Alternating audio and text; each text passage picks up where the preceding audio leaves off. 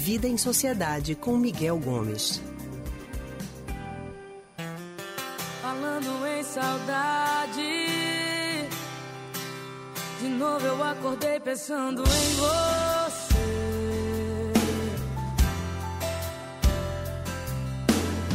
Já faz um mês que não te vejo. 30 dias que eu acordo pensando em você. Acho que desde sexta-feira a gente está pensando o tempo inteiro em Marília Mendonça, no filho dela, na mãe, em todas as pessoas que estavam naquele avião e que infelizmente tiveram essa despedida tão repentina, né? A gente, muitas dessas pessoas que estão pensando em Marília Mendonça não a conheciam pessoalmente, mas conheciam a Marília Mendonça cantora, um ícone da música brasileira que cantou e encantou milhões, milhares de pessoas, de fãs. Uma perda muito precoce e uma comoção muito grande, bem proporcional a essa partida tão repentina, né? E uma perda precoce nunca é fácil. Seja de um artista que você não conhece pessoalmente, mas que você acompanha o trabalho, ou até que você não acompanha, mas que você sabe que existe, que está ali, que tem um trabalho, seja de uma pessoa próxima. A perda precoce ela é muito difícil. É sobre esse assunto que a gente vai conversar agora com Miguel Gomes, que é historiador e psicólogo do Centro de Pesquisa em Psicanálise e Linguagem CPPL. Miguel, muito boa tarde para você. Seja bem-vindo ao Rádio Livre. Miguel, tá me ouvindo? Oi, estou aqui, Ana. Agora. Seja bem-vindo, Miguel. Boa tarde para você. Boa tarde, Anne. Boa tarde a todos e todas ouvintes. Deu uma quedinha aqui, mas voltou. Tudo bem, Miguel, sem nenhum problema, isso é a tecnologia, né? Agora, é. Miguel, a gente falando sobre perda precoce, nesse momento que o Brasil está, a gente passou por um momento muito mais crítico nessa pandemia, com muitas perdas, e a gente também acompanhou perdas de pessoas famosas, por essa doença, pela Covid-19. Agora que nós estamos num patamar com bem menos mortes do que tínhamos antes, a gente parecia que estava respirando um pouquinho mais aliviado. Aí veio a tragédia de Marília Mendonça e a gente voltou a ter aquele sentimento assim de luto total, né? Como se a gente não aguentasse mais sofrer mesmo, porque a gente já sofreu muito e aí vem uma perda tão repentina, cinco pessoas ali, uma mulher jovem, no auge da carreira, mãe, uma filha dedicada também. Uhum. Histórias como de muitas outras mulheres também que são mães e acabaram deixando seus filhos pequenininhos, que são filhas e deixando seus familiares também arrasados. Como é que a gente pode lidar com essas perdas tão precoces, Miguel?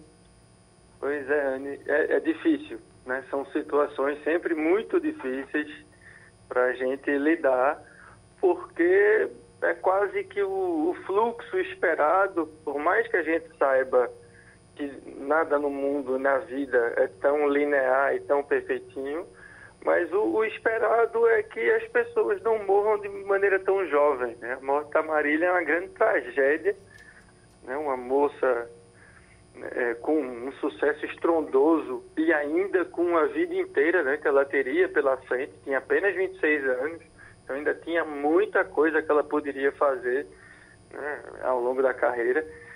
E uma pessoa super querida, né? Eu, assim, eu não me recordo de ter visto nenhum comentário de alguém que colocasse algum mais, algum sinão é, sobre a Marília, né? Mesmo pessoas que não são fãs do, da música sertaneja, né? Outros compositores e tal, você vê que todos tinham sempre uma grande é, referência a ela como pessoa, né?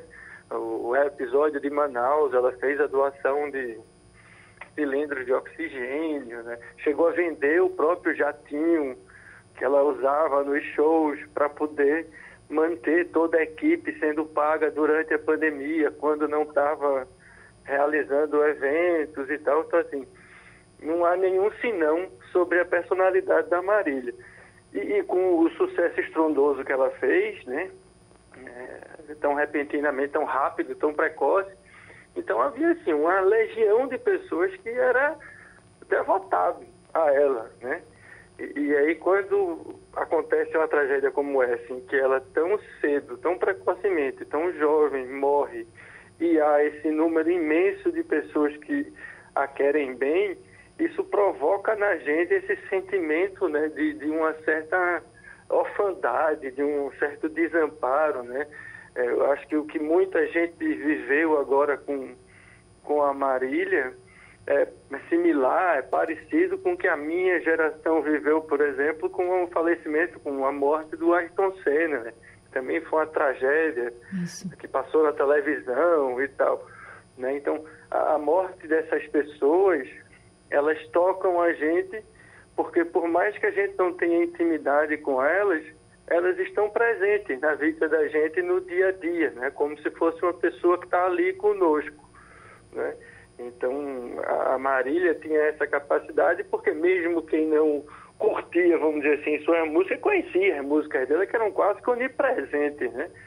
Supera, infiel, quem nunca ouviu essas músicas nunca ligou um rádio na vida, porque é. estava sempre tocando. Então ela estava dentro do nosso dia a dia, mesmo que a gente não, não fosse fã da música dela. Então é, essa relação provoca essa consternação em quem está aqui e em quem presencia é, a, a morte dela de maneira tão precoce, tão trágica e tão espetacular, talvez na pior acepção da palavra, né? porque é essa coisa assim, quase que ao vivo na televisão. É, você falando aí da questão da Marília Mendonça ser tão conhecida, né? Até por quem não gosta. Enfim, um dos reflexos dessa, desse sucesso todo da Marília Mendonça é que foi dela a live musical mais vista na história do YouTube, com 3,3 milhões de acessos simultâneos em, mais, em maio de 2020. A gente estava é, ali no auge da pandemia me lembro dessa live, eu entrei para ver. Era Não é isso? dessas 3 milhões aí que eu dei uma olhadinha na live.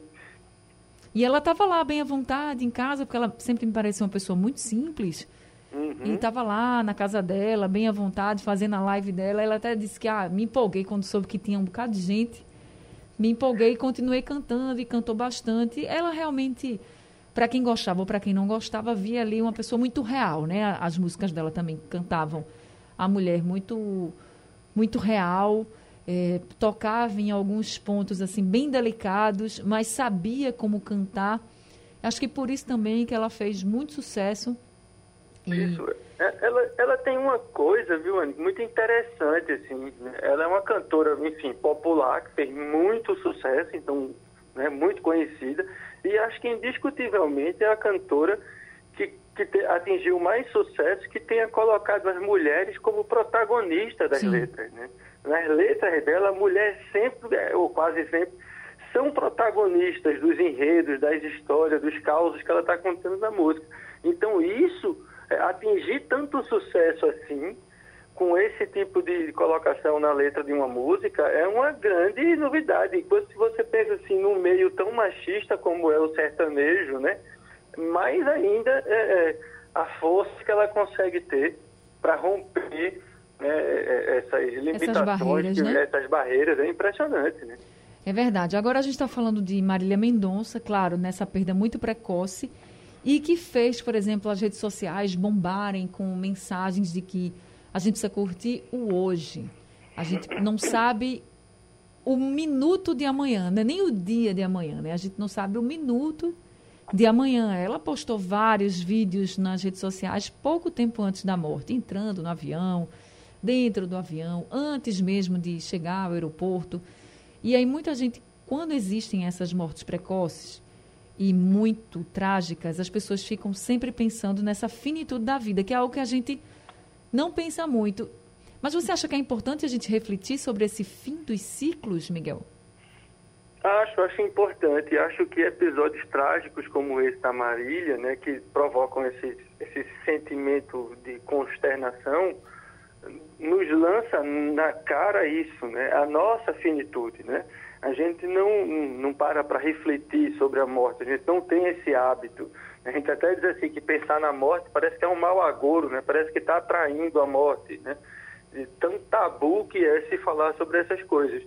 E aí, quando uma pessoa, no auge da carreira, aos 26 anos, falece de maneira trágica, é como se isso lançasse na, na nossa face, né, que, ó, todo mundo está suscetível a morrer a qualquer momento, o que é uma grande verdade, né? A gente pode morrer a qualquer momento. Um raio pode cair na cabeça, eu posso ter um problema, um mal súbito, enfim. Esse tipo de coisa que todos nós estamos suscetíveis, embora a gente saiba não é que vai acontecer amanhã, né? Mas é, é essa, essa situação como a da Maria nos lança nesse temor. E isso abre o espaço para que a gente possa falar sobre a morte, né? Porque a morte a gente tem que entender não como o fim de tudo, mas a morte como uma parte da vida. E como outras partes da vida, a gente também deve falar nela e a gente deve se preparar e preparar os outros para ela. Né? Então, a gente poder é, é, pensar sobre a morte, o bom morrer, e, e a gente poder, é, é, inclusive, reconhecendo isso, né, essa finitude, essa finalidade, a gente poder fazer esse balanço entre né, eu vou me cuidar porque eu quero viver o máximo que eu posso, mas também não vou fazer de conta que não vou morrer, né? e vou ficar deixando as coisas para depois. Então, você poder fazer esse balanço em ter uma vida boa, né? que ao mesmo tempo em que você possa curtir a sua vida com responsabilidade, porque também você entra nessa loucura de, ah, eu posso morrer a qualquer momento, então eu vou fazer tudo hoje, agora, é o aqui, agora só que interessa. E não é exatamente assim, né? A gente não vai morrer amanhã. Então a gente tem que ter um planejamento de vida também mas poder pensar na morte como algo que lance a gente nessa é, coisa que é, é, volúvel, né? que a gente não tem controle sobre a vida, para que a gente possa, inclusive, valorizar a vida. Né? Você costuma dizer isso, né? que se nós fôssemos imortais, né? se a gente não morresse nunca, a gente ia conseguir dar valor às coisas efêmeras que a vida nos coloca. Né? É justamente essa efemeridade, né? essa coisa que vem e que passa, que faz com que certas situações sejam tão importantes e que a gente aproveite tanto elas, né? Porque a gente sabe que a gente não vai ter para sempre. É, é aquela velho clichê, né? A gente admira uma rosa porque ela abre e depois murcha. Se ela tivesse ali o tempo todo, ela ia fazer parte da paisagem e deixar de ser algo que fosse saliente para os nossos olhos. Né? Então é importante que é, nesses momentos trágicos, a gente possa refletir um pouco, um pouco sobre o que a gente quer da nossa vida, né? Tratá-la com responsabilidade, mas ao mesmo tempo não deixando ela passar em vão. É isso, Miguel. Obrigada, viu, por essa reflexão, por essa orientação aqui para a gente. Uma boa tarde para você. Boa tarde, Anne. Boa tarde a todos e todas. E seguimos aí na luta com máscaras se cuidando, todo mundo se cuidando. Bem, gente, nós acabamos de conversar com Miguel Gomes, que é historiador e psicólogo do Centro de Pesquisa e Psicanálise e Linguagem, CPPL.